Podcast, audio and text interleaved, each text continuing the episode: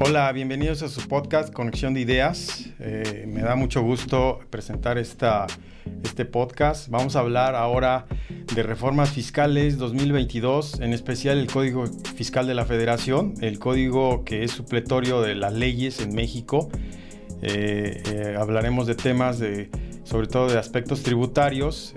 recuerden, México pues, tiene una obligación para contribuir al gasto público que viene desde el 31 fracción cuarta y, bueno, este, tenemos como invitado a Cristóbal. Cristóbal, gracias por estar en este espacio. Bienvenido a este espacio. Eh, me da mucho gusto, en serio, que me acompañas en este podcast. Te había dicho desde cuándo que vinieras. Preséntate, Cristóbal. Muchas gracias, mi querido amigo y maestro. ¿Te puedo decir Cris, perdón? Cris en, lugar, en lugar de... Eh, para que sea más eh, relajado esto, Por supuesto, claro que sí. Gracias. Muchas gracias por la invitación. Bueno, pues para las personas que nos escuchan, para el auditorio, mi nombre es Cristóbal Rodríguez Guajardo, soy contador público de profesión, tengo la maestría en contribuciones fiscales y un doctorado honoris causa. Oh, muy bien, muy bien. Muchas gracias. Y toda mi, trayectoria profesional siempre ha sido en materia fiscal. Fiscal. Fiscal, sí. Exclusivamente. Muy bien. Entonces, salvo lo que tú me quieras decir, mi querido Cuco, eh, ¿Sí estás de acuerdo? Sí, sí, sí. Vamos a hacer una charla entre amigos. Entre amigos, exacto. Entre amigos, y como es entre amigos, y para las personas que nos van a hacer favor de escucharnos, trataré, en la lo posible, de no hablar de nada de tecnicismos. más básico. El tema fiscal, a veces necesitamos, como si fuera otro lenguaje, un intérprete. Claro. Para que nos pueda, nos pueda decir qué es lo que quisieron decir. Entonces, ¿qué te parece si hoy somos los intérpretes en esta plática? En, esta charla, sí. Y, y, lo platicamos para modo tal que sea muy fácil y muy digerible para, para todos aquellos que no están involucrados en el mundo de la materia fiscal. Claro, la, idea también es, eh, quien nos escuche, es un poco eh, comprender que, que, hay una eh, tributación, hay una obligación como mexicanos eh, cubrir impuestos y, más si tenemos fuente de riqueza. Y nos vamos a, vamos a acotar más al Código Fiscal de la Federación, que es más eh, supletorio de todas las más leyes, porque hay, eh, hay impuesto a la renta, impuesto al valor agregado, impuesto especial sobre producción y servicios y otras contribuciones. Entonces, son, son obligaciones que cada quien, cada contribuyente tiene que ubicar, tanto persona física o moral, tiene que ubicar dónde dónde está eh, su, digamos, su fuente de riqueza y dónde le, toca contribuir, ¿no? Entonces, el Código Fiscal de la Federación siempre nos da como la parte administrativa, la pauta para hacer los pagos, las obligaciones, los derechos, e incluso ahí viene eh, la parte de delitos, todo eso, ¿no? Es correcto. Todo lo que dices es correcto. Eh, la carga tributaria, si bien es cierto, viene en su ley específica. Aunque, retomando tus palabras y completando la idea, pues desde nuestra Carta Magna, es decir, la Constitución Política, como bien referiste, pues lo establece en, en la parte de lo que son las obligaciones de los mexicanos, que es el artículo 31, concretamente la fracción cuarta, que reza algo así de la siguiente manera, que es obligación de los mexicanos contribuir al gasto público tanto de la federación, el estado, los estados, la Ciudad de México Ahora, eh, y municipios en que se resida de manera proporcional y equitativa que dispongan las leyes. Así es. Así lo establece. Y de ahí emanan las siguientes leyes específicas. Eh, Como vamos a hablar de código, nada más es de manera enunciativa, la ley del impuesto sobre la renta, pues da unas cargas tributarias a, los contribuyentes, sean personas morales o oh. empresas, como lo conocen algunos, o las personas físicas, como somos tú y yo, y lo puede ser cualquier otra persona. Cualquier individuo. El IVA, etcétera. Entonces, ¿qué es, ¿cuál es la función del código? El código entra en defecto de ley. Así lo señala el primer artículo del Código Fiscal. ¿Qué quiere decir esto de defecto de ley? Bueno, como las otras leyes no establecen cuáles van a ser las disposiciones generales, hablamos general, personas físicas y morales, obligaciones, quiénes son los sujetos de los impuestos, fechas de pago de las contribuciones que sí van de la mano con otras disposiciones legales, etcétera. El código sí lo establece. Y hay una parte muy importante, que es lo que vamos a abordar más adelante, que son las facultades de comprobación de las autoridades fiscales. Sí, sí, sí. Eso, ahí viene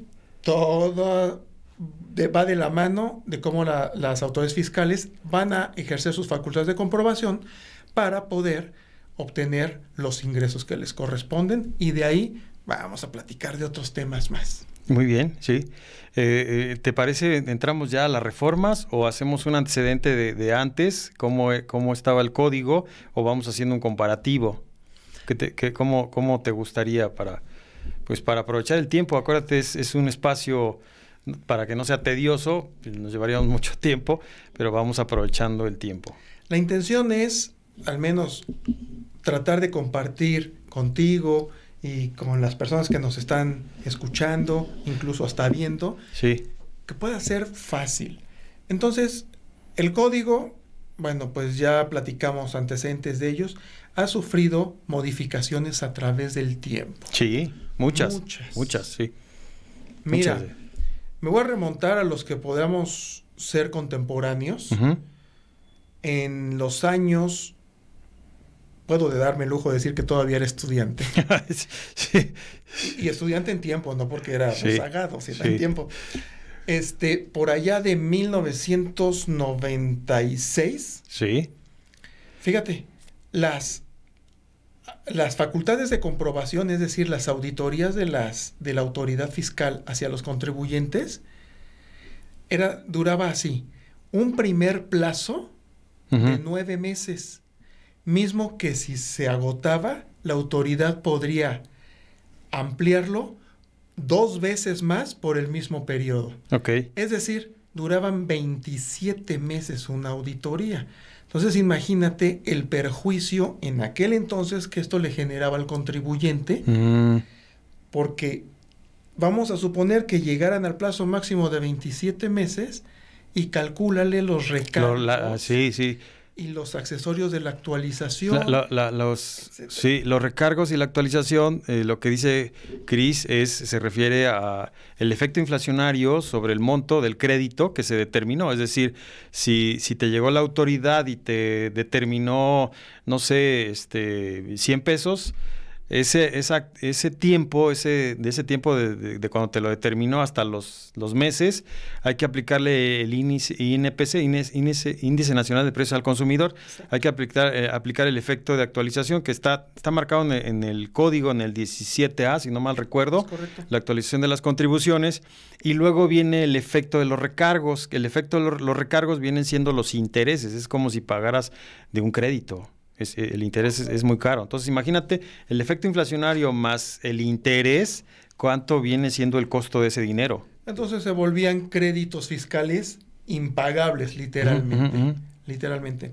Entonces, si me lo permites y tú estás de acuerdo, vamos a entrar ya en materia. Vale. Vale, me gusta. Vamos a platicar. Esta reforma fiscal de manera integral se le da mucho más fuerza al código fiscal que a las otras disposiciones legales. Y ahorita les voy a explicar por qué. Si bien es cierto, en esta reforma... En este año se le da más... 2022, que, es, lo, que vamos a platicar. Sí.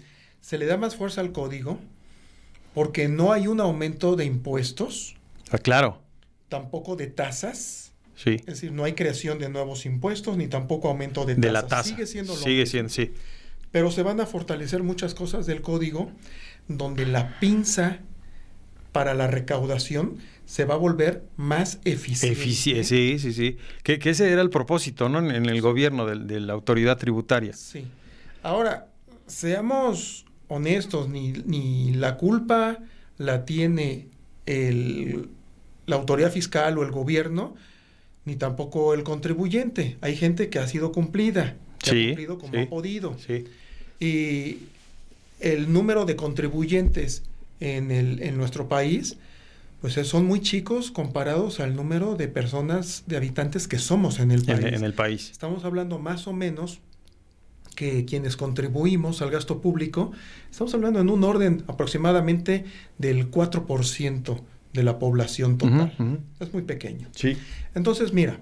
Activos 79.5 millones, ¿no? Más o menos es el dato. Aproximadamente. Entonces, mira, el Código Fiscal para 2022 se le hicieron 136 modificaciones. Ok.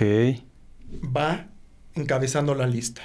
Sí. Le continúa la ley del impuesto sobre la renta, que le hicieron 96 modificaciones.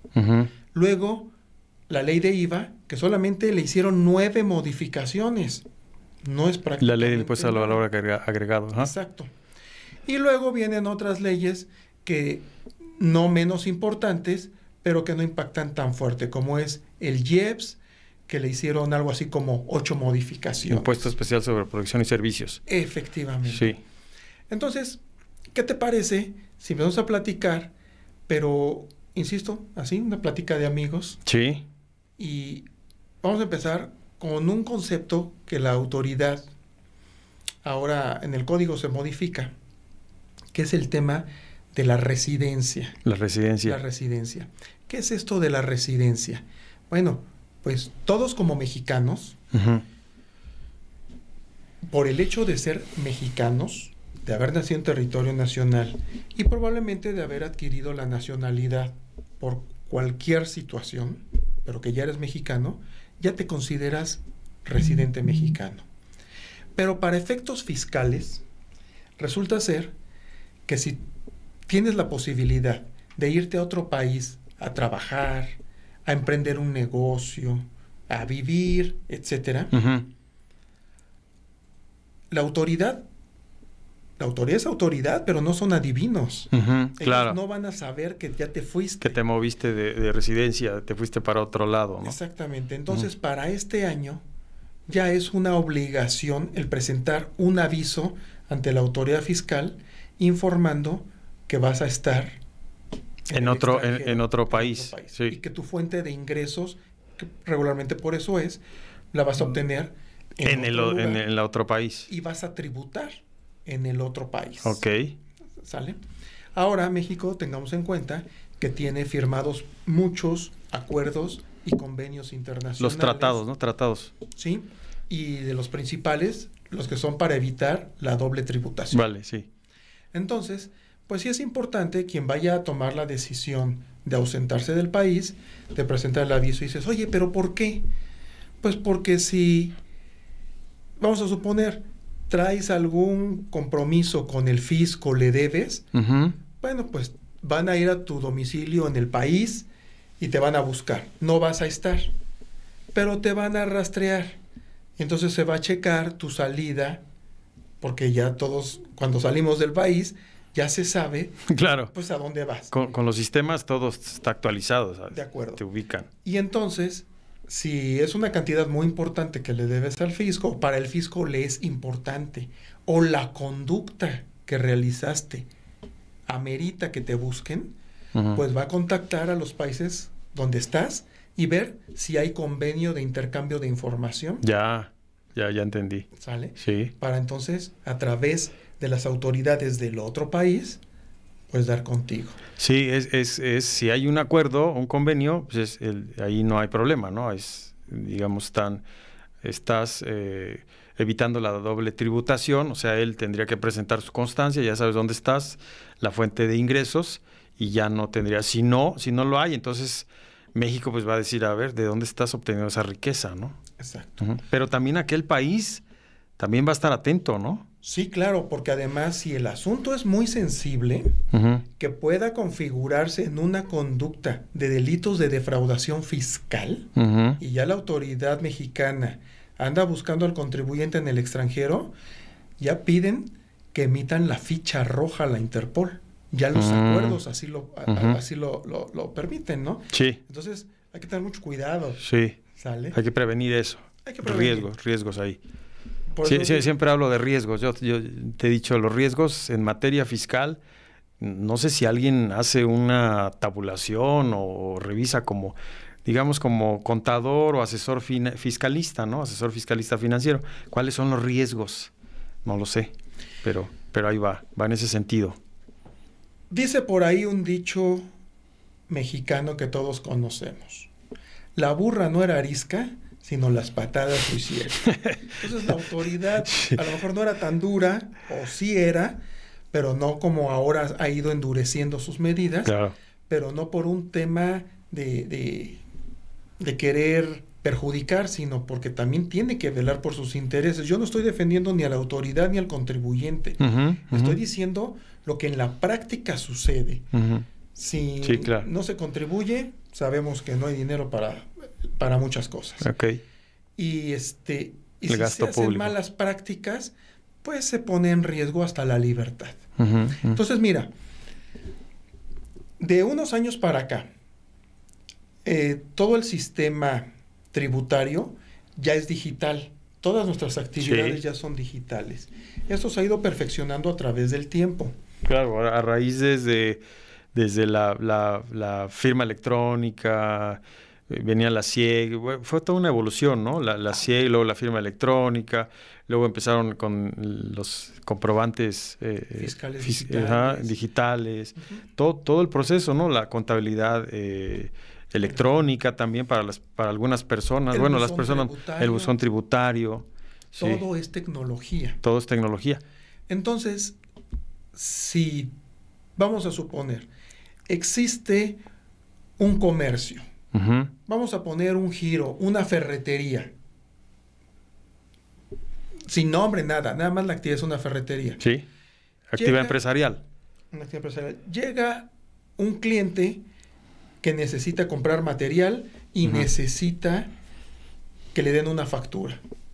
Esa factura ya sabemos que no es como anteriormente se hacía en el mostrador la factura a mano y demás.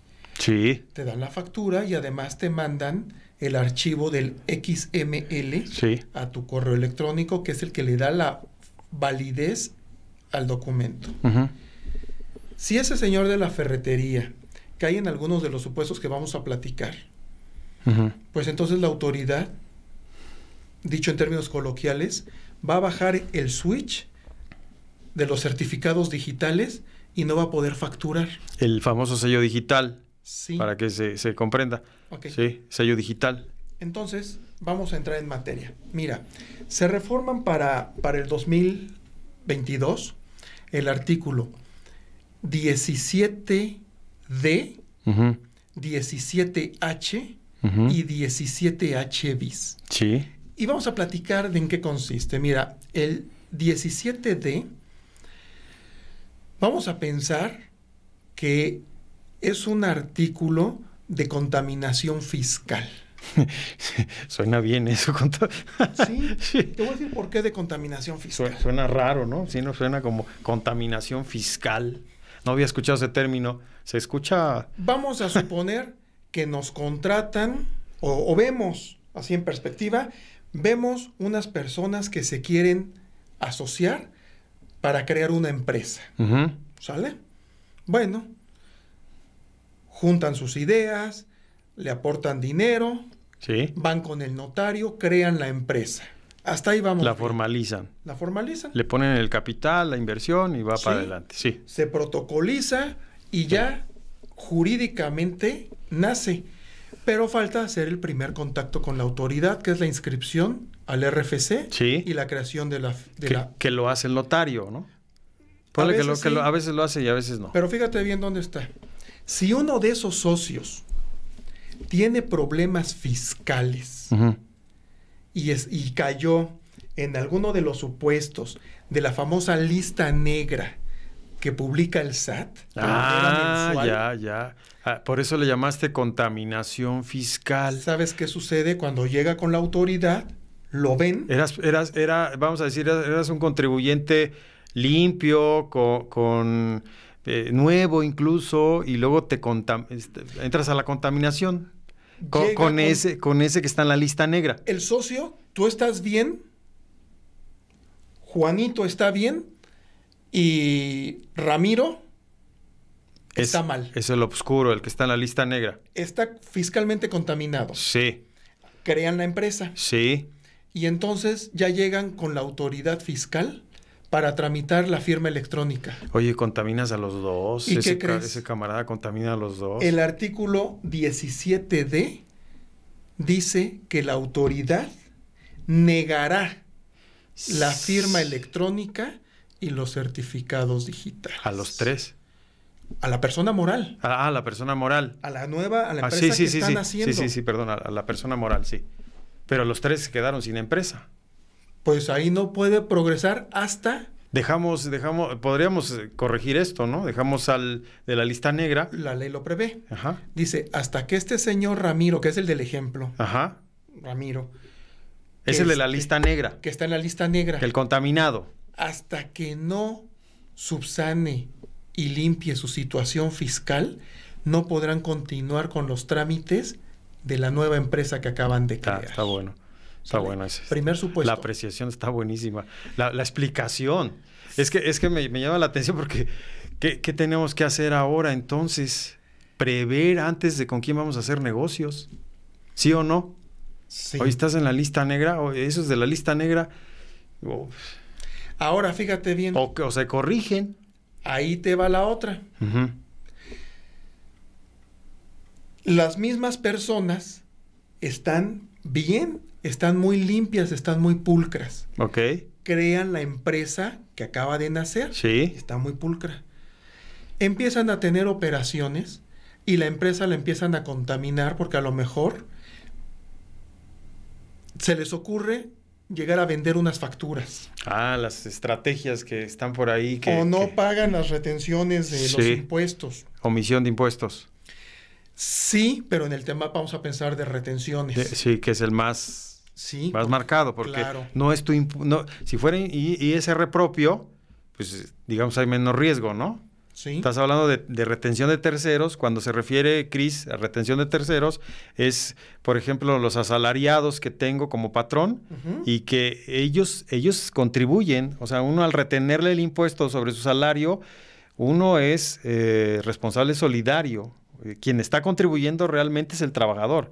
Por lo tanto, si yo tengo ese dinero en mi, en mi flujo, en mi banco, yo tengo que cumplirlo en tiempo.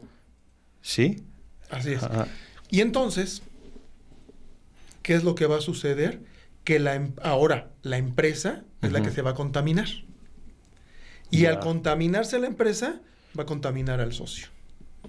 Ya. ¿Sí me explico? Sí, sí, sí. Pero ya hablando de empresas que no sean familiares y sean grupos de empresas, si esta empresa tiene participación accionaria en otra empresa de su grupo, que vamos a decir que tenga el 30% de las acciones, participación accionaria,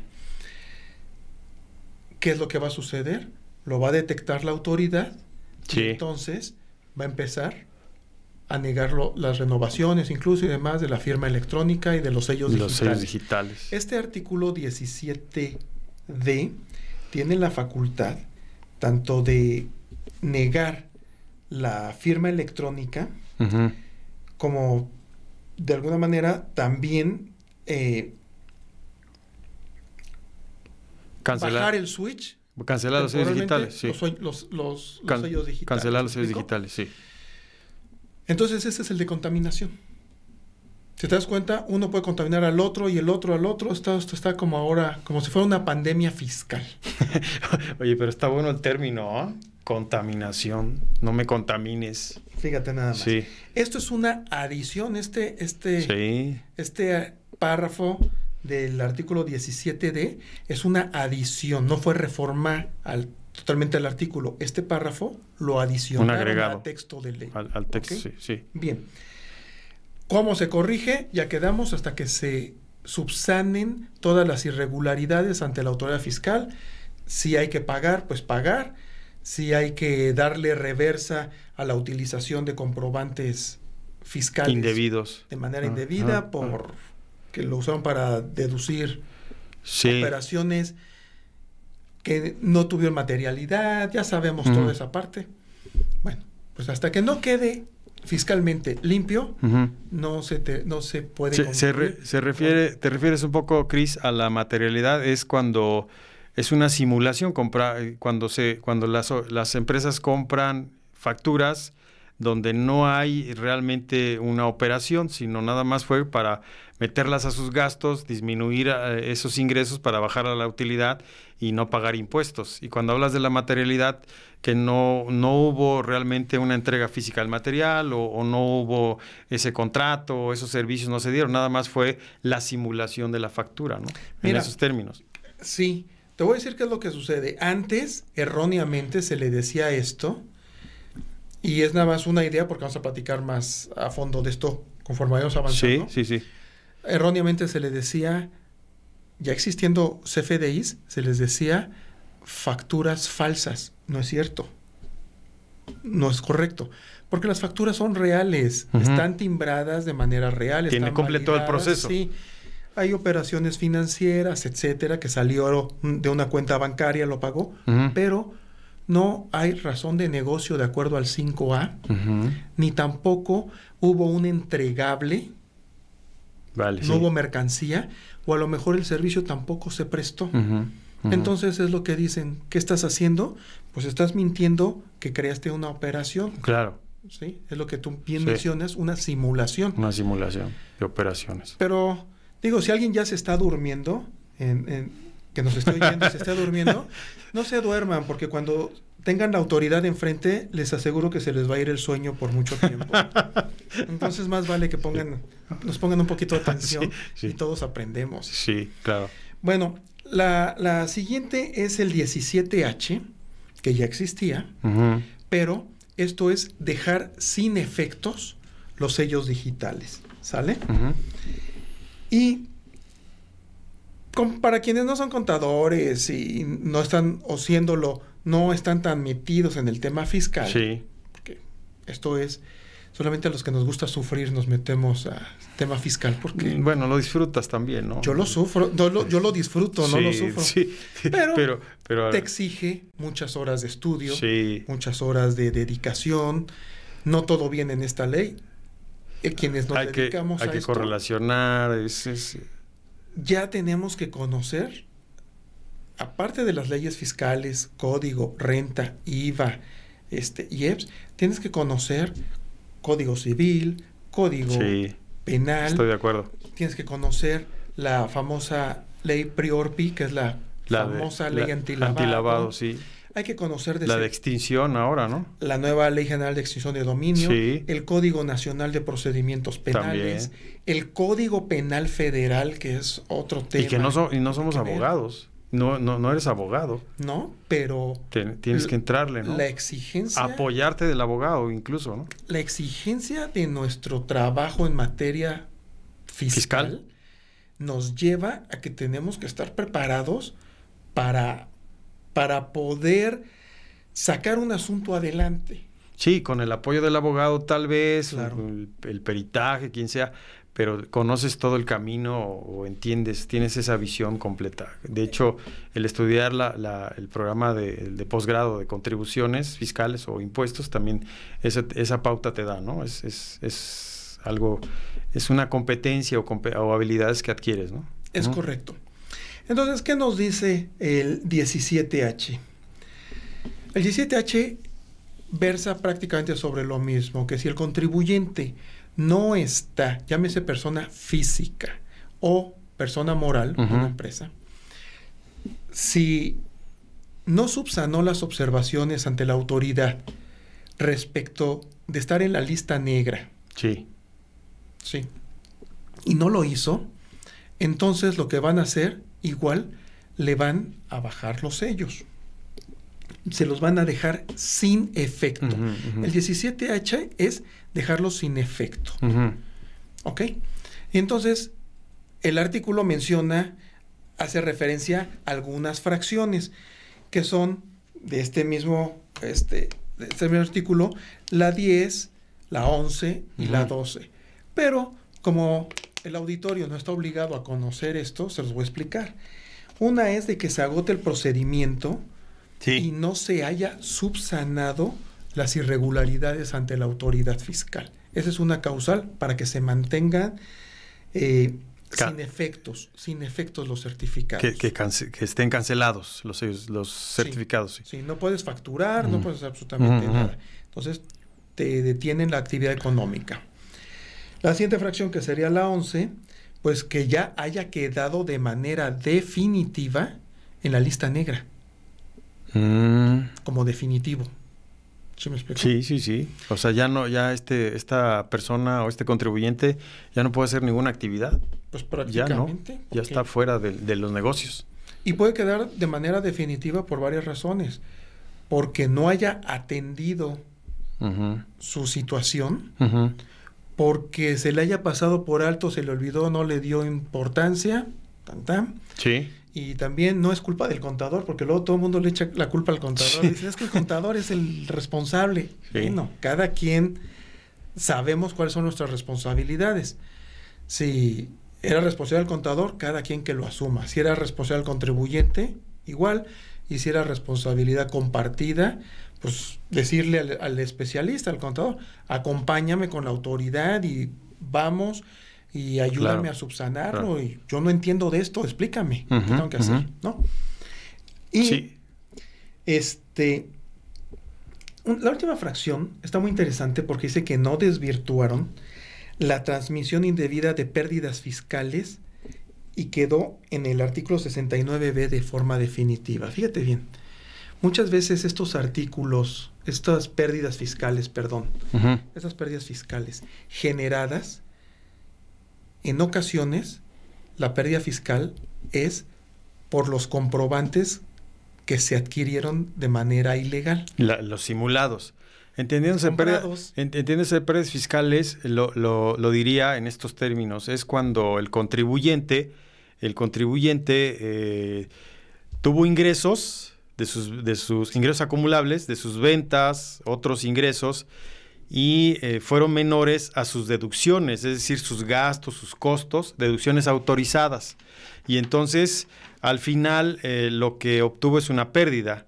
En términos fiscales, eh, si lo hablamos en términos financieros, pues, sería el estado de resultados, ventas menos costos, menos gastos, llegamos a una, si, si son mayores los costos y los gastos, los egresos, va a ser una pérdida contable o financiera.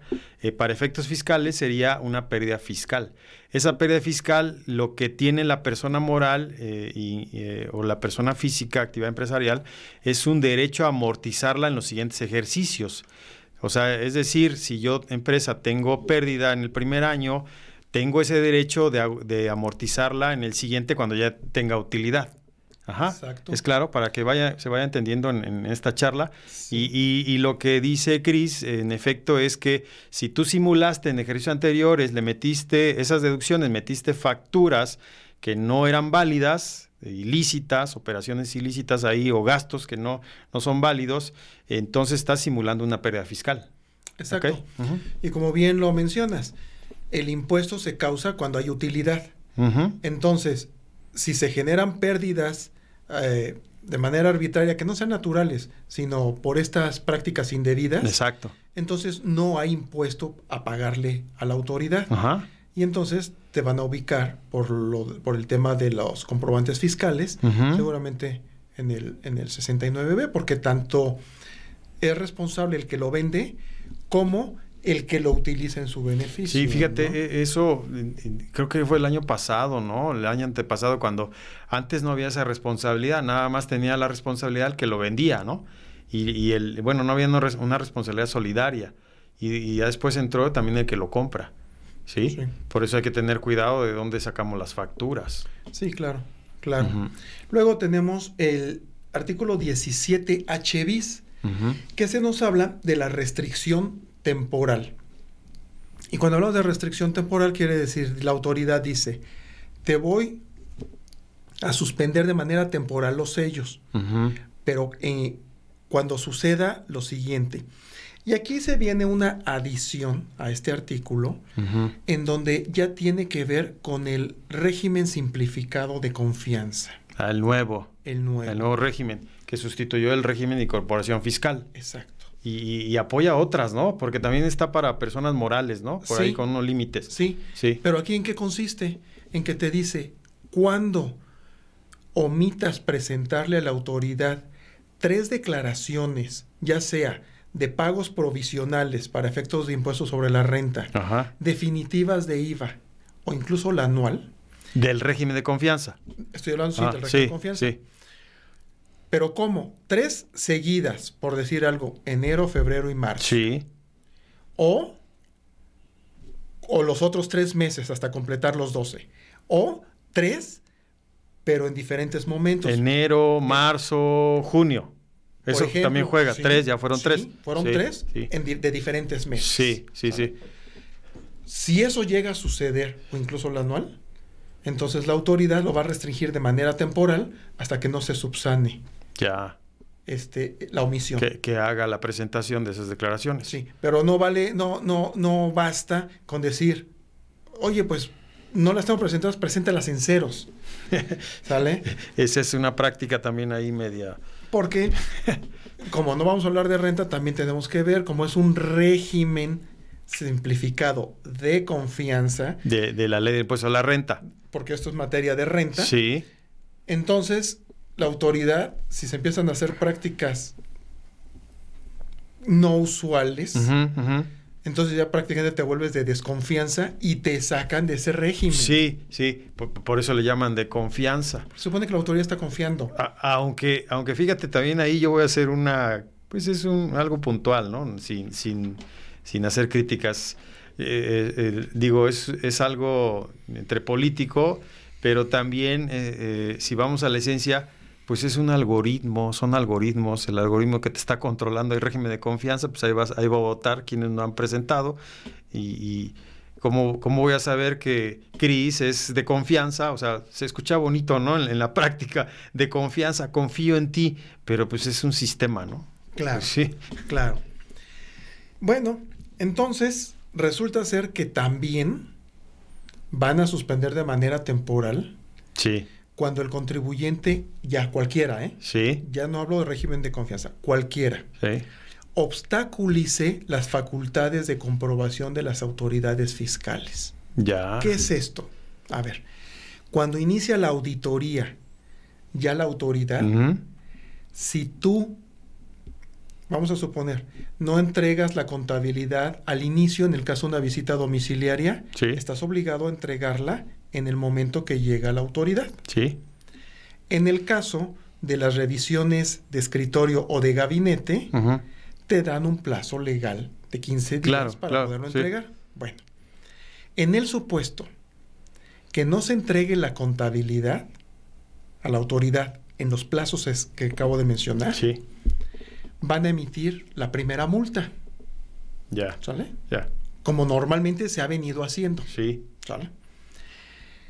Entonces va a venir el requerimiento solicitando nuevamente que entregues la contabilidad. Y Mm. si sigues con que no la entrego, O sea, primero te hicieron requerimiento, eh, el primer, el te inician uno... facultades de comprobación. Exacto, y te pidieron la contabilidad. Ajá. Y no, no hubo, ahí viene la multa. Sí, la primera. O sea, ahí viene la primera. Otra vez te van a pedir la contabilidad. Y sigues sin entregarlo, Sí. eso ya se llama reincidencia. Te van a volver a multar. Sí. Pero entonces, aparte de que te multan, te van a suspender. Ahí no aplica la de doble multa por lo mismo, ¿no aplicaría? Bueno, lo que pasa es de que cuando eres reincidente la multa es más alta. Ya. Ajá, ajá. ¿Sí me explico? Sí. Entonces, ahí lo que va a suceder es Cancelan te, la van, te los van a, a restringir temporalmente. Los sellos. Los sí. sellos. Ok. ok. ¿Qué otra cosa? ¿Bajo qué otro supuesto? Bueno, ya iniciaron la auditoría, cualquiera de los métodos de fiscalización que ya mencioné, visita domiciliaria, revisión de gabinete principalmente. Y entonces te ausentas del domicilio fiscal sin presentar el aviso. Ahí te los van a bajar. Pero ojo, aquí ya eh, la cosa se pone más crítica.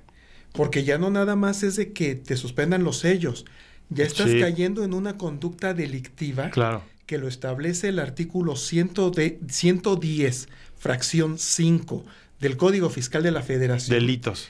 En donde ya es un delito fiscal. Los delitos y fiscales. eso ya eh, amerita prisión. Sí. ¿Sale? El tiempo puede ser, no sé si está ahí tres, tres meses, tres años. No, no, bueno, el tiempo En este momento tendríamos que consultar Sí, la ley, sí, sí. Pero, pero ya es un delito fiscal. Entonces ya no nada más es que te bajen los sellos. Otro de los supuestos que puede ser es que permanezca el contribuyente en el domicilio fiscal toda la auditoría. No se corrige y la autoridad fiscal le emite el crédito, lo que le llaman la liquidación del crédito fiscal la, la determinación definitiva ¿no? del crédito fiscal. Y ya que se lo dan, este contribuyente dice, me voy del domicilio para que ni vengan ni me embarguen, ni nada. sí. La práctica eh, del pasado, ¿Qué ha sucedido? que abando- eh, bueno, no estabas en el domicilio, no te encontraba, ¿no? Exacto. Y esto ya fue hasta que emiten la resolución definitiva. ¿Qué va a pasar? Que también la autoridad te va a restringir los, Mm, los sellos. Y muchos dicen, ay, sí, pero entonces vamos a crear una nueva empresa y demás. Espérame, por eso estamos con el tema de la contaminación. Ya. Quien, quien tenga el control efectivo de la empresa, Sí. porque así lo maneja la ley, el término Es que ya vas a estar en la base de datos. Claro. O sea, ah, te- te- quiero abrir otra nueva empresa, pero mm, compañero, ya estás aquí, estás Claro. contaminado. Claro, Ya hay un sistema, hay un control. efectivamente. Ups. Ahora, oye, ya quieres ser, ya no la empresa, ya como persona física y tienes que expedir tus comprobantes fiscales. Sí. Cuando vayas a tramitarlo te van a decir, sí, pero usted Ta- está- ¿Estabas como socio allá? también estás contaminado. Sí, estás por acá. contaminado. ¿Me explico? Sí. Entonces- ahora por eso va, no, bueno, no, no, no es una recomendación, pero lo veo en la práctica. Pues ahora ponen, eh, que eso no está muy bien, ¿eh? yo no lo recomiendo, ponen al hijo, al hermano y así van. Entonces Pero está complicado. si la conducta es generacional, va a ser la misma. Sí. Llevando los mismos patrones Sí. de manera generacional, pues todos van a estar en problemas fiscales siempre. Sí, sí, ¿Sí? sí, sí, sí. O sea, no es espantar a nadie, pero es decirles, oye, híjole, No, a mí, a mí déjame, déjame, Pónganse- déjame expresar algo que, que yo lo he aprendido en finanzas personales, sobre todo porque mm, incluso lo, lo- lo escuché por ahí de un autor. eh, me gustan los audiolibros, ahora ya que están en, en el Spotify y que estoy haciendo estas cosas, encuentro varios libros muy buenos. Y fíjate, escuché de, de- es Los secretos de la mente millonaria, si no mal, si no mal recuerdo el libro, y decía, si, si tú te dedicas a la omisión de impuestos, o sea, si tú eres un empresario y te estás, estás en lucha con la omisión de impuestos, lo único que estás haciendo es generar pobreza. Porque, ¿para qué te estás peleando? Dice, si tú cambias tu, tu esquema mental y cumples con la parte tributaria y te dedicas a hacer negocios, va a fluir y vas a generar, vas a tener más abundancia. No sé si, no sé si me Sí, explico. claro. Entonces, va en ese sentido, ¿no? Yo, yo lo que siempre he mencionado que los empresarios tenemos que cambiarle un poco la, la cuestión de la cultura tributaria y decir, ahora, eh, bueno, yo por qué me voy a estar peleando con la autoridad y más con este tipo de reformas, pues se pone más, com- más complejo el asunto y ahora lo que me tengo que dedicar es a, a hacer más negocios, buscar más riqueza y cumplir cumplir con todo. ¿Para qué contamino? Lo- la palabra me gustó. ¿Para qué hacer una contaminación si, si puedo hacer todo lo contrario? Ajá. Sí, no, no es que esté promoviendo, ni estoy, bien lo dijiste hace un rato, ¿no? No estamos aquí a favor de la autoridad ni en contra de la autoridad, pero simplemente hay, hay que apreciar bien los- la, la parte jurídica. estamos platicando lo que es. Sí, exacto. Lo que es. Sí, Y también una práctica que es muy válida es poda- poderle dar tranquilidad a nuestros trabajadores de que van a poder mantener su fuente de empleo si cumplimos, Claro, si, si cumplimos, ¿no? Yo sé que es la carga tributaria es muy pesada. Pagas para personas morales el 30% de renta, pagas eh, claro que el tema del IVA pues es eh, los acreditamientos, ¿no? sí. Pero bueno, también se paga IVA y pagas la seguridad social. Entonces la carga tributaria es muy grande para el empresario. Pero con una buena planeación fiscal apegado a lo que dice la, la ley, no se mete en problemas absolutamente nadie. Sí, así es, así es. Pero si te brincas las trancas, diría mi abuelita, entonces habrá consecuencias en algún momento. Es como meterse a un terreno minado. Sí. En algún momento te va a explotar la bomba. Es que eh, a lo mejor va- voy a, me voy a ir al pasado. En, en el pasado había había más eh, ventajas. No, no, creo que la, la, palabra no es correcto porque podríamos hablar de ilusión. Ilusiones eh, es la palabra. Sí. Eh, pero se aprovechaban y, y le daban forma. Ahora la planeación, yo le llamaría planeación fiscal financiera con apego a la norma, con, sin, sin incurrir en, ilusión o cuestiones estratégicas que, hagan una afectación, sino simplemente pues puedo hacer mi presupuesto, puedo ver cuánto voy a tener de ingresos y puedo estimar cuánto va a haber de impuestos y puedo buscar las deducciones que mejor le convengan a la empresa, que también eh, estén sobre, ¿cómo se llama? O sea, con toda la formalidad, ¿no? Sí. Y mira, regresando a este mismo 17H bis, ya nos genera, por decirlo, una carga administrativa adicional, pero que vamos a tener en beneficio. Nos obliga a tener un control interno más eficiente. Sí. Te voy a decir por qué. Porque, insisto, como ya todo es digital, ahí te va. Nos dice el 17H bis. Tienen que coincidir tus comprobantes fiscales, es decir, tus ingresos, tu valor de actos o actividades, las retenciones que hayas efectuado o te hayan efectuado de acuerdo a tu actividad, ¿sale? Contra tu contabilidad, tus estados de cuenta, tus declaraciones. Todo el amarre, ¿ah? Todo el amarre, como decimos los contadores ya. Todo está. Todo ya está. Porque la autoridad además ya lo conoce. Sí. Entonces, vamos a pensar en el tema de las retenciones. La autoridad ya conoce los comprobantes fiscales que emitiste. Sí. Ya sabe si tú retuviste y entonces va a compararlo contra las declaraciones. Y vamos a, a pensar que en la realidad retuviste 10 mil pesos. Sí. Lo checa contra las declaraciones y dice, pero solamente enteraste 3.500. Ajá.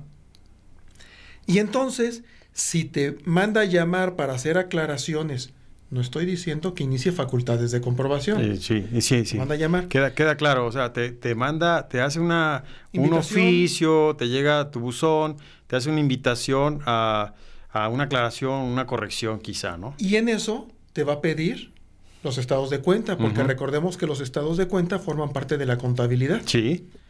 Y entonces va a decir, a ver, tu declaración tú pagaste 3.500 y aquí se ve reflejado en el estado de cuenta, pero resulta que efectuaste retenciones por 10.000. Entonces, pues debes. Es un ejemplo. Sí, lo mismo pasa con los ingresos, lo mismo va a pasar con el IVA, etc. Cuando existe este tipo de discrepancias, la autoridad va a cancelar o a suspender de manera temporal los, sellos, digitales. ¿Hasta cuándo? Hasta que no se corrija la situación fiscal del contribuyente. Sí. Así es como va a operar ahorita. Entonces se está cerrando la pinza, como podremos ver, se cierra la pinza. Está invitando también a tener mayor control, eh, hacer sus cumplimientos en tiempo y forma, este, no, no, no caer en prácticas indebidas, toda esa situación. Muy bien. Sí. Bien. Mira lo que decíamos, decíamos, el código al día de hoy señala que para la sanción del ya mencionado artículo 110, fracción quinta, que es... De los delitos. De los delitos. Te vas del domicilio, iniciar las facultades, te vas del domicilio sin presentar el aviso de cambio de domicilio, etcétera, y continúas en esa conducta, andas escondiéndote del fisco, bueno, la sanción contemplada es de tres meses a tres años de prisión. Fíjate, eso, eso había mencionado. es que es como una regla, ¿no? De, en, los delitos. Ahí lo, había visto en los delitos del 110. tres, tres, meses a tres años de prisión. Exacto. Eso es lo que dice el código. Pero veamos que la autoridad fiscal es una autoridad administrativa.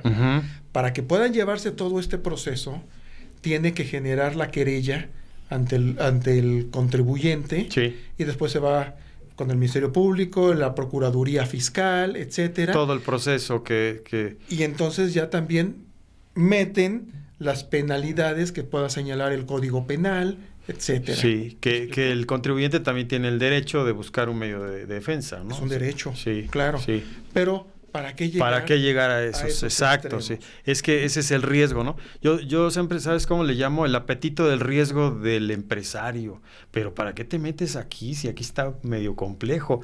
Vamos a, a pensar el apetito del riesgo, o sea, en los riesgos, a lo mejor de invertir en el mercado de capitales, a lo mejor de abrir una nueva planta, una nueva sucursal, pero en esto, o sea, tú mismo en algo que, que, que, estás tratando de ahorrar, según, o de no, porque también he escuchado algunos empresarios que dicen el gasto público está mal canalizado o no, o no se ven realmente el gasto público de esos ingresos del Estado eh, en, en, obras, en beneficios, y por qué voy a dar de, de mi dinero, ¿no? Entonces también ahí hay una crítica igual y yo digo, ¿para qué, para qué te metes en problemas en, este sentido, no? Efectivamente, así es. Y entonces, bueno, pues este mismo artículo 17 bis y en la fracción 11, pues nos refiere, menciona al artículo 26, fracción 10. El artículo 26 habla de la responsabilidad solidaria. Sí. Y la fracción 10 dice, cuando se le deban contribuciones al fisco federal. ¿Sí, ese es el agregado, porque el 26 es extenso, la responsabilidad solidaria. Es, hay varias cosas que, donde somos responsables solidarios, o hay una responsabilidad solidaria. esta fracción 11 se adiciona. Ah, ok. Se adiciona. Todo el párrafo es nuevo. Y entonces vemos que, cada vez se cierra más. Sí. Se acota más las posibilidades que, de... La autoría lo que está haciendo es, voy a meter medidas para evitar que de manera eh, truculenta afectes contra mis intereses. Sí.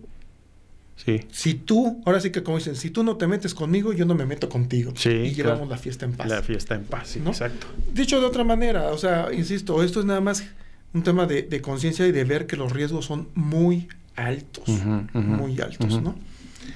Entonces, mira, hay otro tema que está muy interesante, que, viene, es que está tan extenso, fíjate, son 136 modificaciones.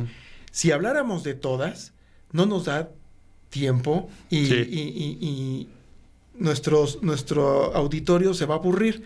Entonces, se me ocurrió que platiquemos de los temas que son eh, como que pueden ser más cotidianos, no tan especializados. Si quieren un tema especializado, que te escriban al podcast y con todo gusto diseñamos una plática sobre eso en, el particular. particular. sí. Pero esto estamos viendo de manera muy general. Me gusta la idea, sí, está Y yo con todo gusto participo. Gracias. Participo contigo. Muy bien. Y ya dependerá de lo que diga el auditorio si les gustó la participación. Hacemos otro o de plano no me vuelvan a invitar. Dicen, no, no, no, no, inviten al, panelista. Al, contrario, yo lo que pienso es que, pues estas modificaciones pues eh, regularmente se dan cada año. Ahí viene una, viene una miscelánea, pero podríamos trabajar periódicamente las modificaciones. Sí, de hecho ya la, miscelánea que salió, que después podemos platicar, nada más lo quiero comentar, trae 29, 29 reglas que hay que estudiar. Ok. Y entonces, sí están extensas, pues hay 29 reglas, sí, pero no, no es un parrafito. Y te lleva para la ley del impuesto sobre la renta, para IVA, para código, para acá, para allá. Entonces, tiene sus particularidades. Bueno, otra de las, de las modificaciones importantes o de las reformas es en el artículo 22C del código, que nos dice, hasta el año pasado decía el, texto. Son, es... De las devoluciones. Devoluciones, compensaciones 23, ¿va? Sí. 22 devoluciones. Y ahorita platicamos de las compensaciones. 21 recargos, ¿no? 21, sí. Este, 21, 21 recargos, pero 22 devoluciones. Y el 22C nos decía anteriormente, oye, si tú vas a presentar tu solicitud de devoluciones que sean de 15.790 pesos hacia arriba, tendrá que ser con la firma electrónica. Ya. Si era hacia abajo, no, no había no lo presentabas y, y, este... Le ponías el banco y, ahí... Y ya. todos los datos que te solicitaban. Sí, sí. Bueno. A donde te depositen. A partir de este año, del 2022, ya no importa la cantidad. Si vas a solicitar un peso, Sí. va a ser con firma electrónica. Claro. Y de ahí hasta donde Para la arriba. cifra sí. de, Sí, ¿no? sí, sí, sí. de los derechos que tengan de solicitar. Esa es la modificación al 22C. Todo Ok. con firma electrónica. Ese, ese, ese bien para la gente que pide sus saldos a favor, sobre todo las declaraciones anuales, ¿no? Que vienen de asalariados, eh, sobre todo asalariados, ¿no? Eh, que más se juntan ahí, que... Bueno, y- y- y- en el tema de los asalariados, para solicitar la declaración simplemente es con la declara, perdón, para solicitar la devolución solamente es manifestarlo en la declaración en la declaración, y enviarla con firma electrónica. con firma electrónica. Para el caso de las personas morales es a través del FED, del, del formulario electrónico de declaraciones, ¿no?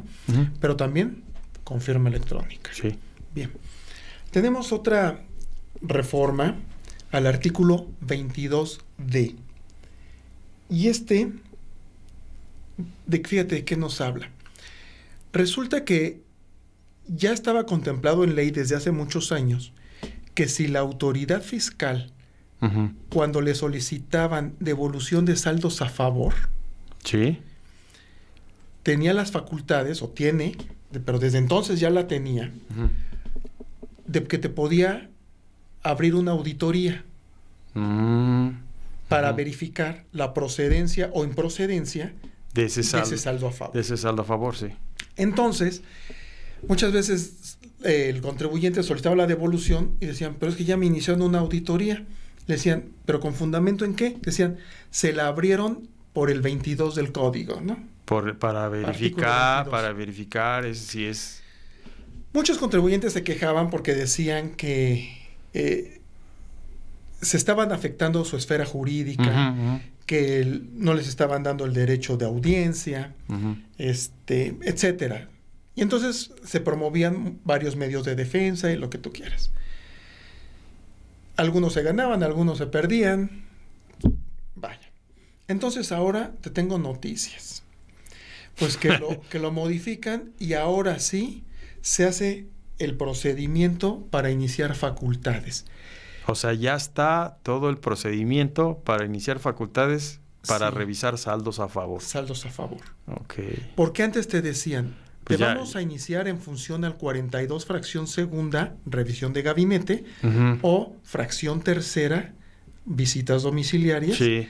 y se iban de- con el procedimiento que señalaba el 46, 46A Sí. y 48 de código. ajá. Entonces, hablas, hablas de las facultades de compro, las, las auditorías o visitas domiciliarias. Exactamente.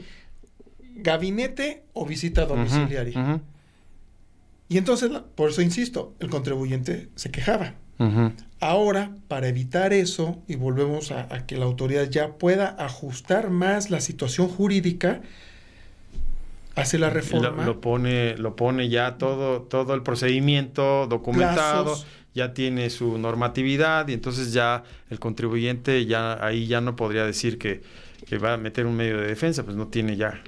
Sí, ya tiene los elementos la autoridad. Efectivamente. Y ya en el mismo artículo, en sus diferentes fracciones, ya te dice los plazos, este, eh, eh, te das los detalles. Sí. Como te habla, insisto, los procedimientos de, para las visitas domiciliarias que te las señalan desde el 44, el 46, 46A, etcétera. Bueno, hasta ahí, facultades. Y luego para revisiones de gabinete, el artículo 48. Ujú. ¿no? Aquí ya tiene su propio artículo con su procedimiento. Fíjate, ¿Sale? sí. Entonces está muy O interesante. sea, o sea, esos que tengan saldos a favor, es probable que les verifiquen si es, es a favor. O sea, ya no, ya no puede manipular ahí a alguien, ah, vamos a hacerlo a favor, sino ya la autoridad tiene esa facultad de hacer esa revisión si es a favor o no. Fíjate nada más. Ahora bien, vamos a pasar al que mencionaste, a compensaciones. Sí. Artículo 23 del Sí. código. Se deja la- el- en la estructura de ley los párrafos que ya traía el 23, los dejan, Ujú. Pero le adicionan 13 párrafos más. Ay, está buenísimo ese. Sí. Trece 13. párrafos más. 13. 13. 13. Y fíjate bien, o fíjense bien, aquí hay algo, cosas muy interesantes. Sabemos que desde el ejercicio 2019 Ujú. se dejó sin efectos la, la compensación universal. Ujú.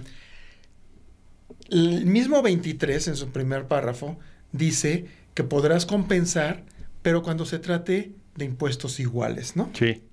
Y que dice, eh, se pueden compensar contra cantidades a su favor, contra las que estén obligados a pagar por adeudo propio, siempre que ambas deriven de la misma contribución. de la misma naturaleza, sí. Pero en estas adiciones te dice lo siguiente, y ahí va lo interesante. Hay facultades de comprobación al contribuyente, es decir, una auditoría. Una, ajá, sí, sí. Y resulta que este contribuyente tiene saldos a favor. Y le dice la autoridad, ok, solamente en inicio de facultades de comprobación vas a poder compensar contra impuestos diferentes. Ah, mira. Tú me debes, yo te debo. Pero está buenísimo. Sí, pero solamente en facultades de Ajá, o sea, comprobación. no, ¿eh? entonces ahora te, no te puedes, no no podemos se solicitar. confunda. facultades de comprobación. No podemos solicitarle a la autoridad, oye, revísame, ¿no? Pues para. No, pues. Pero, pero, como en todo, hay reglas. Sí. Una de las reglas que te dice es, para que tengas derecho, una es que hayas declarado con anterioridad a presentar tu solicitud de compensación, que lo hayas hecho antes. Sí. Primero presentas la declaración, o sea, al favor, y ya después haces tu solicitud. Ya. ¿Sale? Ya, ya. Que de hecho, pues es un principio lógico Claro. que ya se manejaba. Si tú querías solicitar un, una- un saldo a favor, Sí. pues tenía que estar manifestado en una declaración. Sí. Y primero presentas la declaración y luego la solicitud. Claro, claro. O sea, lleva la misma lógica. Pero las reglas son estas. Que ese saldo a favor que tú traes, que tiene el fisco y que tú estás solicitando, no te lo haya rechazado la autoridad anteriormente. Mm, ujú.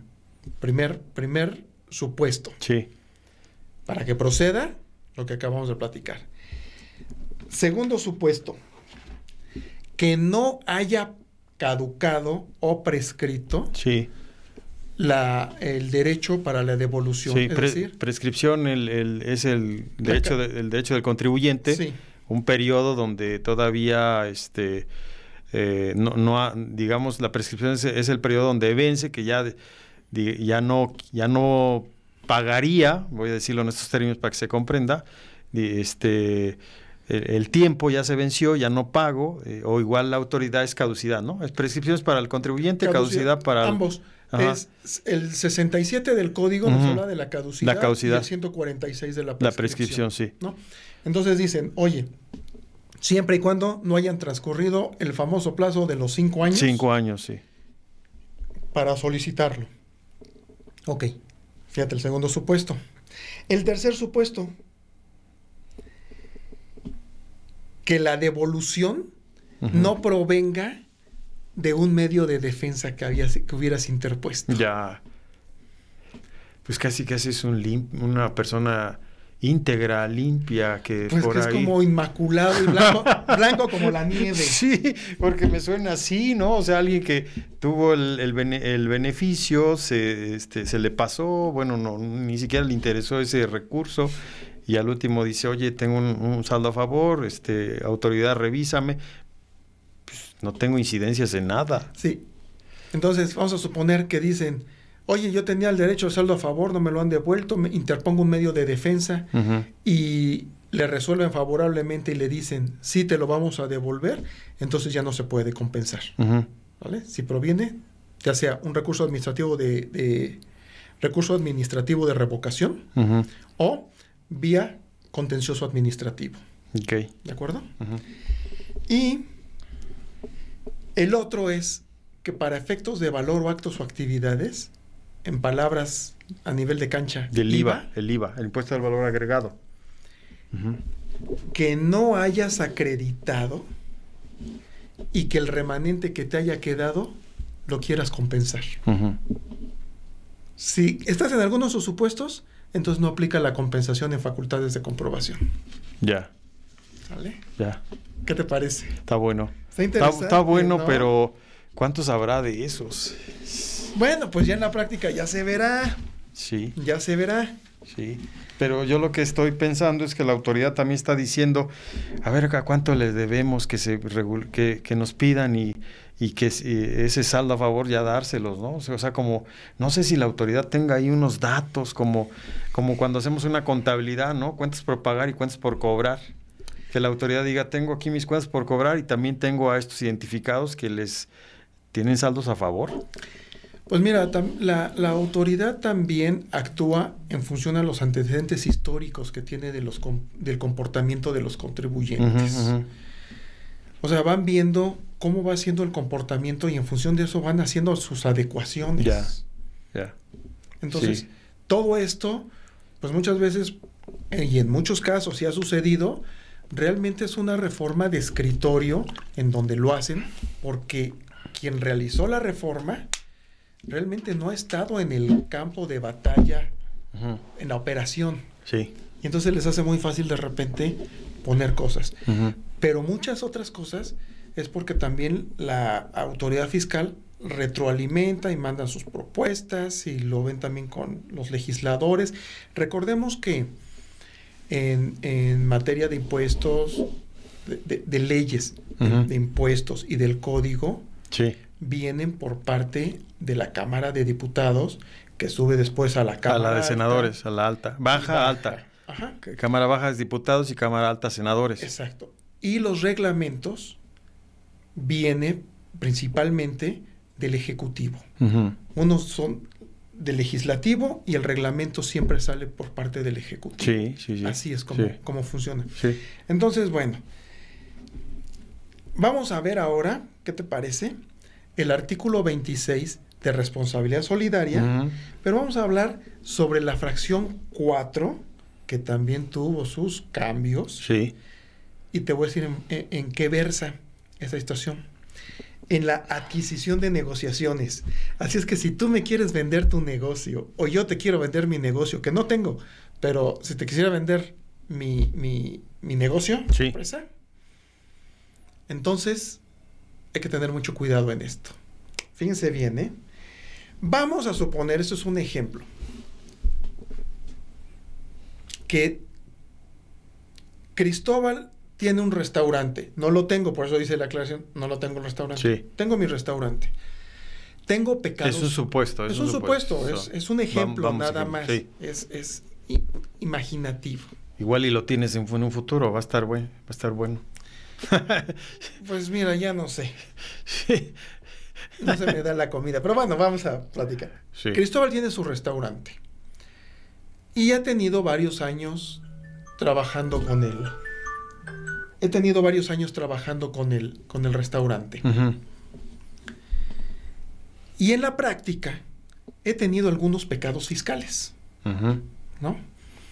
Le llamas pecados fiscales a, a- a ir al lado oscuro, a la, a la lista negra, a todos esos. Vamos a pensar no tan graves, que debo impuestos, que a lo mejor... Ah, pecados debo- leves. Sí, sí, sí, no, me, no. me- gusta la parte de, de decir pecados.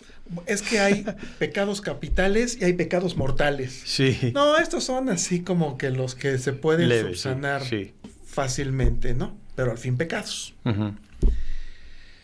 Entonces resulta ser que yo te ofrezco mi negocio y te digo, te lo vendo o te lo traspaso o hacemos una negociación, pero tú quédate con él. Y entonces Cuco me dice, sí, me interesa. Es un restaurante que está bien ubicado, está en una de las avenidas principales, tiene estacionamiento, el nombre ya es reconocido. ¿Se va a dar crédito mercantil también? Vamos a pensar que tiene Crédito crédito mercantil. mercantil, sí. Pero entonces, Cuco me adquiere el restaurante. Pero la disposición dice, va, no nada más vas a adquirir los derechos, sino también las obligaciones. Claro. Y te vas a ser responsable solidario de todo lo que, Que no estaba antes eso. Que no estaba. ¿Y cómo lo voy a detectar? Bueno, a lo mejor Cuco decides cambiarle el nombre de afuera. Sí. Pero vas a seguir utilizando el inmueble. Y probablemente te vas a quedar con muchos de los trabajadores que Cristóbal tenía. Sí, el patrón sustituto. El patrón sustituto. La autoridad lo va a detectar. Sí. ¿Y qué más vas a hacer? Resulta que seguramente vas a comprar de manera total o parcial a los mismos proveedores que yo tenía. Oye, estoy pensando algo. ¿No será que como se hacían prácticas así de comprar negocios quebrados y andar haciendo negociaciones de facturas y todo eso, pues si pusieron ahora sí, hagan cosas transparentes o mejor hagan una nueva empresa? Ya, me fui a ese lado, ¿eh? Ya, ya, ya fui, mi cerebro así pensó y dije, ay, güey, o sea, ya dijeron, te vamos a poner todos los candados para que hagas buenos negocios, lícitos y todo, si no, mejor ni le entres. Así es. Está cabrón. Y entonces la ley te dice, a ver, vamos a identificar si tienes de manera total o parcial a los mismos proveedores, total o parcial a los mismos trabajadores. Si vas a seguir utilizando el establecimiento, el local comercial. Sí. Porque si es rentado, la misma persona que te timbra el comprobante por la renta, que me lo timbraba a mí, ahora te lo va a timbrar a ti. ¿Sí me explico? Sí, pues, se identifica rápido. Entonces, todos mis compromisos fiscales. Por eso te digo, o sea. Tú los vas a absorber. Me, me conviene mejor abrir una nueva empresa. Pues, soy puro, solo, o sea, sí está, está, está bien interesante esto. Fíjate, le dijiste hace un rato, ¿la, burra qué? ¿Cómo era? No era arisca y... La burra no era arisca, sino las patadas lo hicieron. Sí. Y así viene una lista. Vamos a suponer que también hasta las marcas te vendo. Porque la tengo registrada, es una marca registrada. Los intangibles. los intangibles. Pues también por ahí la autoridad va a detectar que tú lo adquieres, ¿no? esa responsabilidad solidaria. ¿Qué te parece? No, pues, está, está. Y luego, el código en el 26 manejaba un supuesto que decía, y también serán responsables solidarios aquellos que voluntariamente quieran aceptar serlo. es, la ley lo prevé. Te está, dando la, te está dando chance de corrígete, ¿no? La ley lo prevé. Como entrégate, ¿no? Casi, casi. Cuando yo te vendí el restaurante imaginario, te lo vendo, entonces tú dices, ok, yo voy a ser el responsable. Pero entonces ahora te dice, dice, dice el texto de ley, bueno, pero para formalizar esto, vas a presentar un aviso diciendo que ahora tú vas a ser el nuevo responsable solidario. Tú vas a decir que eres el nuevo responsable. Sí, sí, sí. Así viene. Eh, aquí lo que se recomienda entonces para los empresarios tienes que identificar bien quién te está vendiendo y todo. O sea, imagínate, eh, ahí tienes que ver desde como un checklist, ¿no? Desde, yo diría un checklist, desde si cumplió con sus obligaciones tributarias, cómo si pagó todas las contribuciones, cómo está sumar, todo tienes que hacer un diagnóstico. Esto lo establece, que acabo de decir, de asumir la responsabilidad, la fracción 8 del artículo 26 del código. Digo, para quienes les pueda interesar y anden también en estos menesteres, pues citar la fuente para que puedan irse, ¿no? Porque la ley es muy extensa. Sí. Luego, en, en la fracción 11 del mismo artículo 26, también responsabilidad solidaria en la enajenación de acciones. Ya. Porque aquí a lo mejor yo era una persona física con actividad empresarial y te pasé el negocio, lo te lo vendí o lo traspasé. Sí, e, este, es, este viene siendo de la, la en, empresas. Cuando tienes unas acciones, decides eh, eh, salirte de la, de la, empresa y las vendes, haces una venta de acciones. Aquí te vendo el restaurante que era una persona moral, suponiendo, en el ejemplo. Sí. Y entonces, ¿qué hago? Te vendo las acciones. Exacto y también hay responsabilidad y también tiene otras características de que ya sabemos que de acuerdo a la ley del impuesto sobre la renta se tienen hay que hacer el cálculo, por la venta de la, enajenación y el dictamen por enajenación de acciones, ¿no? Un dictamen fiscal. Efectivamente. Luego, aquí hay un tema que ha estado en boga, fíjate que es del 27 del código, que habla del registro federal de contribuyentes, y en donde dicen que ahora las personas mayores de edad deberán inscribirse ante el registro federal de contribuyentes. Mm, pero si están jubilados o algo, ¿cómo? Mira, ¿Hacia dónde va el espíritu? De, vamos a ver qué es la lectura, cuál es el espíritu de esto. Sí. Ya la, si nos vamos un poquito hacia atrás, ¿cuándo una persona, un, agente es mayor de edad, pues cuando cumple 18 años, ya jurídicamente. Ok, ok. Ya tiene 18 ah, años. Ah, hablaste de, mayor de edad, de. Ah, ya, ya te entendí. 18 Yo me fui al lado de mayor de edad, de edad, avanzada. No, edad avanzada no. Sí, sí. Mayor de edad. cuando mayor ya de edad. jurídicamente. Ya, estoy pensando en la edad avanzada.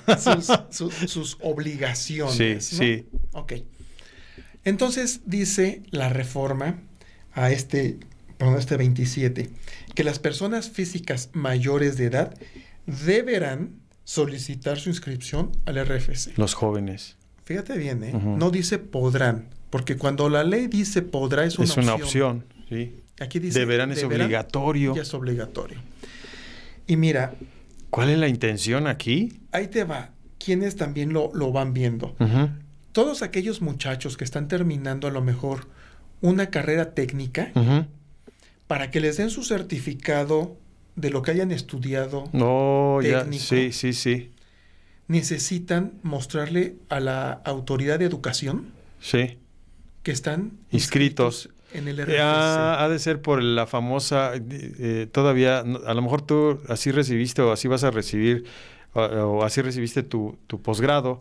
También en mi caso, en, en, la parte de la de, de cuando terminé un, un, programa de, de posgrado, la nueva cédula trae XML, es como un CFDI o viene, tiene esa equivalencia. Yo creo que va en ese sentido de controlar, porque te piden el RFC y dicen, bueno, si ya tienes 18 años, pues, te tienes que registrar para, para emitir todo eso de los estudios, ¿no? Va, va en ese sentido, me imagino, ¿no? Sí, pero además es que haces la inscripción, pero sin actividad económica, porque apenas los muchachos están saliendo de la escuela y no tienen actividad económica. Lo que piden es inscríbete, pero con, en el concepto, sin actividad económica y sin obligaciones fiscales, que no eres ni asalariado, ni rentas ni casa, ni local comercial, ni nada, ni tienes obligaciones fiscales de ninguna índole. Ya. ¿Sale? Entonces deberán hacerlo. ¿Cuál puede ser el espíritu de, esta reforma? Pues ampliar el universo de contribuyentes para que cuando estos muchachos ya entren formalmente a la vida económica, mm. si son asalariados, pues ya el patrón ya sabe que tienen su RFC, ya nada más les modifican que van a, percibir. Como una base de datos de los futuros que van a tener una fuente de ingreso, ¿no? También. Y, igual y les va a facilitar porque hay un problema ahí que ahora más con cuestiones de, de estas situaciones sanitarias, de problemas sanitarios o de la pandemia, pues fue una, un problema para la cuestión de si querías trabajar en un lugar no, no podías llevar tu RFC al patrón, ¿no? Se, se, convirtió en un problema de las citas y todo ese rollo, ¿no? Pero fíjate, además hay otra cosa. Vamos a suponer aquellos papás que sus hijos están estudiando fuera del lugar donde viven. Vamos a suponer, no nos vayamos lejos, no, no, no, echamos la mente a volar al extranjero. Resulta ser que la carrera que quieren estudiar no está en el estado de Morelos y está en la Ciudad de México, en la UNAM. Entonces se va el muchacho a estudiar a la Ciudad de México. ¿Y los papás cómo le hacen llegar el recurso? Pues le tienen que depositar una cantidad de dinero en una cuenta. Ah, ya, sí. Quien quiera abrir una cuenta bancaria, le van a pedir a fuerza sí. la cédula de identificación fiscal. Sí. Y eso es también para detectar los ingresos que tienen las personas. Sí. Porque tú hace rato lo comentaste en otras de las cosas que estamos platicando. Sí. Es que el papá luego pone al hijo ¿no? Sí. Y así se va haciendo generacional, que hablamos de la contabilidad. Como estrategia, dice, yo vi casos, ¿eh? no puedo hablar de las empresas, pero el, papá tenía un, crédito bancario o, tenía problemas ya con el fisco y se olvidaba, decía, bueno, yo pues era el, genio el que creaba los negocios y ponía al hijo y luego al, otro hijo y así, ¿no? Son como estrategias, sí, sí entiendo, sí, sí. Y entonces, ¿qué es lo que sucede? Que a lo mejor sí le mandan el dinero al muchacho para que estudie, pero también el papá a lo mejor hace un negocio y dice, para que no entre el dinero en mi cuenta, que entre en la cuenta de mi hijo. Como una es estudiante. operación ¿Sale? simulada, digamos. ¿no? Vamos a suponer que las cantidades son importantes y habrá que ver cuál es la modalidad del depósito, que sea una transferencia bancaria o sea un depósito en efectivo. El depósito en efectivo, muchos dicen, es que después de 15 mil pesos que se empiezan a alterar. El pánico, ¿no? De que ya vas, ya, ya vas a pagar impuestos, te van a detectar o... Mira, cualquier depósito, ya sea en efectivo o vía transferencia electrónica o un depósito que te dan un cheque y lo depositas en tu cuenta, por el simple hecho de entrar ese dinero a tu cuenta, ya juega para efectos del impuesto sobre la renta, si así lo quieres sí, ver. Sí, sí, porque la- las, las instituciones financieras están obligadas a, hacer la declaración de los ingresos de donde sea, ¿no? Antes había una práctica, decían, abre una cuenta fiscal y una no fiscal, pues ya eso ya no existe, ¿no? Ya todo ya es fiscal. Todo es fiscal. Ahora, ¿qué sucede con los depósitos en efectivo? El IDE dejó de existir, el impuesto a los depósitos en efectivo. Sin embargo, las instituciones financieras ya tienen perfectamente hecho todo su toda su tecnología para cuando esto existió y entonces están obligados ahora por ley a informar de todos los depósitos que excedan de 15 mil pesos. Ya. Tú dices, oye, 15 mil pesos, pues es el grueso de mucha población. No digo de toda, de mucha gente. Entonces, pues, dices, bueno, llama la atención, pues puede ser que sí, puede ser que no. Pero si le entran depósitos cañonazos en efectivo bien fuertes, aparte de jugar para efectos de impuestos sobre la renta, juega para efectos de la ley antilavado. Saber cuál Sí. es el origen del recurso que Claro, se está depositando. claro, sí. Y entonces ya tiene una connotación distinta, no tanto fiscal. Sí, sí, sí, claro. Entonces, si te das cuenta, todo está articulado. Y estamos hablando apenas de que tienen que inscribirse en el RFC. En el RFC. Pero todo está articulado. Ya la explicación que estamos dando es porque se ve. Ahí, es, está- es una forma preventiva, ¿no? De hacer una base de datos y de identificar qué está pasando con, con esa persona mayor de edad. Ujú. Sí, así está. Ahora, el año pasado salió una disposición que no estaba en texto de ley, era un, un decreto, en donde obligaba el- la autoridad fiscal a las personas morales a informar quiénes eran el nombre de los socios, su RFC y su participación accionaria. Hoy por hoy ya está en el texto de ley, está en la fracción sexta del artículo 27. Ujú. Entonces ya es una obligación de avisar quiénes son los socios, cómo te llamas, cuál es el RFC y cuál es tu participación, cuántas acciones tienes, cuánto dinero le metiste a la, a la empresa. ¿Me explico? Ya es una obligación. Y luego hay una cosa bien curiosa, fíjate, que, que- que ahora saca la, la autoridad. Vamos a suponer, cuando ya no nos vamos a poner de ejemplo tú y yo, vamos a suponer que aquí en medio está sentado un empresario. Y este empresario se dedica a vender. Se dedica a vender este, productos pa- agrícolas y ganaderos y demás. Sí. ¿Sale? Sí. Eso vende y eso es lo que factura. ¿Ok? Pero resulta ser que por ahí llega algún buen amigo y le dice, oye, fíjate que te voy a ofrecer un negocio. Estamos ahorita terminando unos departamentos que se van a rentar como departamentos amueblados. Tú tienes buenos contactos, te quiero ofrecer el negocio. ¿Por qué no me vendes los colchones para las camas del departamento amueblado? Pero él es agrícola, es ganadero. Vamos a suponer, Sí. así lo hace. Es única ocasión, va a comprar 30 colchones y solamente por esa ocasión se los va a vender. Ujú. ¿Sale? Sí. Y entonces dice, pero los vas a tener que facturar. Sí, sí, sí, todo bien, transparente. Tiene que hacer todo su aumento, actividad, todo, ¿no? Ah, fíjate, a dónde va Sí, dirigido esto. Sí. Porque muchas empresas hacen eso. Sale el negocio y facturan a veces esporádico otras cosas que no están dentro de su objeto social ni a lo que se dedican. Sí, sí, suele pasar. Ni a su actividad ni a su objeto social. Y lo hacen y lo va a facturar. Como ya todo es digital, la autoridad lo puede detectar y entonces de manera automática te cambia tu actividad económica. Sí. Y entonces ya no vas a estar en el tema de los fertilizantes y temas agrícolas y demás. Ah, antes lo hacías tú, lo cambiabas. Sí, o luego y, y ahora el haber hecho esa, esa operación, se va, el sistema lo va a cambiar automático. Podríamos decir que sí. No, no, no te puedo asegurar que sea automático, pero lo que te puedo decir es que si la autoridad lo detecta, te va a cambiar.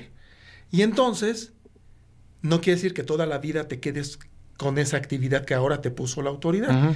Se, te tienes que acercar, el contribuyente se tiene que acercar a la autoridad, explicarle qué fue lo que pasó y pedirle que te regresen a tu actividad de origen. Que fue una actividad esporádica. Sí. ¿Sale? Ahora ya lo prevé la ley. ¿Sale? Sí, por, por, cuestiones de actividades medias, dijeras tú, en, este, de la lista negra o algo así, ¿no? Pero es una operación real si te das cuenta. Ah, ok, ok. Ahora te la pongo, le doy la vuelta y te lo pongo de esta manera. Resulta ser que son dos empresarios. Bien, o sea, trabajan bien, no están en lista negra y demás. Uno tiene autorización para exportar y el otro no. Y el que no tiene la, autorización para exportar, le sale un negocio para exportar. Y le dice a su compañero que sí tiene, o a su amigo, oye, tu empresa tiene autorización para exportar, ayúdame, vamos a hacer el negocio y llevas una participación, una lana, no sé qué sale. No es su actividad y exportan lo que tú quieras, artesanía. Sí. Pero esta otra persona se dedica a que tiene una mueblería, por decir algo, no tiene nada que ver. Ante esta situación, también la autoridad lo puede detectar. Ya. Y no son operaciones que estén faltando a la, a la ley ni nada. O sea, en la actividad económica puede suceder un chorro de variantes. Pues lo que está haciendo la autoridad ahí lo que entiendo es te va a hacer el cambio para que vayas y, le digas que hiciste de alguna forma, ¿no? O sea, te va, a querer un control. Oye, Cris, vamos en el tiempo. Eh, este, no sé cómo andas, si, si hacemos otro espacio este, o, vamos como ya sintetizando. Y, la otra, la carta aporte, esa no traes nada. Este... Mira, ¿qué te eso sí es un tema extenso y me gustaría que en todo hacemos, caso lo pudiéramos platicar. hacemos otro, ¿no? Hacemos otro Mira, espacio. Déjame terminar nada más con esta vale, parte. Vale. Y quisiera hablar de un tema muy sensible, que ya sería con el que cierro, para el tema. Yo no sé si en nuestra audiencia haya auditores que dictaminen estados financieros, no, porque ahora las cosas ya cambiaron. Ajá, ok. Y ya, para terminar del, del artículo 27, en el inciso C, fracción primera, te dice que independientemente de que la autoridad pueda mandar a sus verificadores a checar que el domicilio fiscal exista, ya lo puede hacer a través de las herramientas tecnológicas con los geolocalizadores. Sí, sí, sí. Entonces, tú dices, oye, yo soy una empresota grandota. Sí. Y van y te checan así y dicen, oye, no es cierto, esto es un local que podría utilizar una tortillería sin menospreciar ninguna actividad económica. pero no coincide lo que dicen que es una superempresa con 400 trabajadores, según esto. Vamos a reiterar lo mismo. La burra no era, o sea, quieres hacer un negocio en, un localito y estás diciendo, estás haciendo mega operaciones y, y no tienes ni siquiera la infraestructura, ni los activos, ni nada, ahí ya suena y eso estamos viendo que va precisamente a quienes llevan prácticas indebidas. Sí, sí, sí. ¿No? Sí, en su mayoría va en ese sentido. Hace rato dijiste algo de la eficiencia, pero viene la, la como una cuestión restrictiva o una cuestión de control de parte de la autoridad también muy fuerte en ese sentido. O sea, no te subo impuestos, no te pongo ningún otro impuesto, pero ahora sí voy a tener un control riguroso. ¿No? Va en ese sentido. Va en ese sentido. Bueno, ya para este año, ya nuevamente surge para las empresas que quieran dictaminar sus estados financieros de acuerdo al artículo 32A del Código Fiscal de la Federación, surge nuevamente el esquema de los obligados a dictaminar y los que pueden optar por dictaminar sus, estados financieros. Entonces, esa es una parte importante. Que hay que, esa se podría platicar. Lo vemos. Sí. Eh, ya le aumentaron la responsabilidad al auditor, en donde el auditor ahora la. Tengamos en cuenta que el que es auditor, para efectos fiscales, de manera eh, independiente, un profesionista independiente, tiene un registro que le da el SAT para poderlo hacer. La, la GAF, ¿no? La, AGAF. La GAF. Sí, que es la Administración General de Auditoría Fiscal Federal. Sí. Le da este registro cuando cumpla con ciertas este, registros, requisitos, contador público certificado, etcétera. ¿Sale? Y entonces, eh, este auditor coadyuva con la autoridad. Lo contrata a la empresa y hace una revisión a los estados financieros, ve la parte financiera, ve la parte fiscal y emite su opinión y la manda por internet a la misma autoridad fiscal, al SAT. ¿Ok? Va. Entonces ahora dice, viene una, una modificación a la fracción tercera del artículo 52, en donde dice que está obligado el dictaminador a informarle a la autoridad fiscal si la empresa que revisó llevó a cabo prácticas indebidas. Ya. Y de no informarlo. Queda anulado él.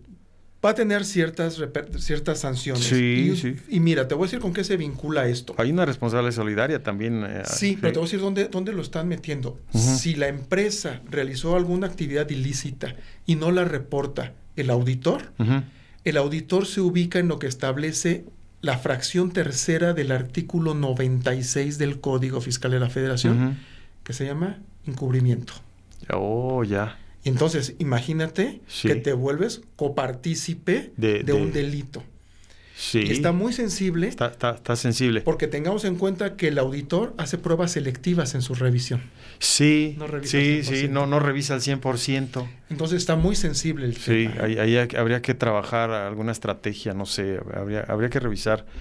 Si quieres, en, en un próximo este, capítulo o episodio hacemos un espacio y hablamos de esto. Encantado. Y ha sido un gusto haber compartido este tiempo contigo, tu, invitación. No, gracias a ti. Ha sido un honor que me hayas invitado y yo estoy en la mejor disposición para que sigamos platicando. Sí. Hay mucho, mucho, insisto, fueron 136 modificaciones. Hacemos otro espacio, ¿te, parece?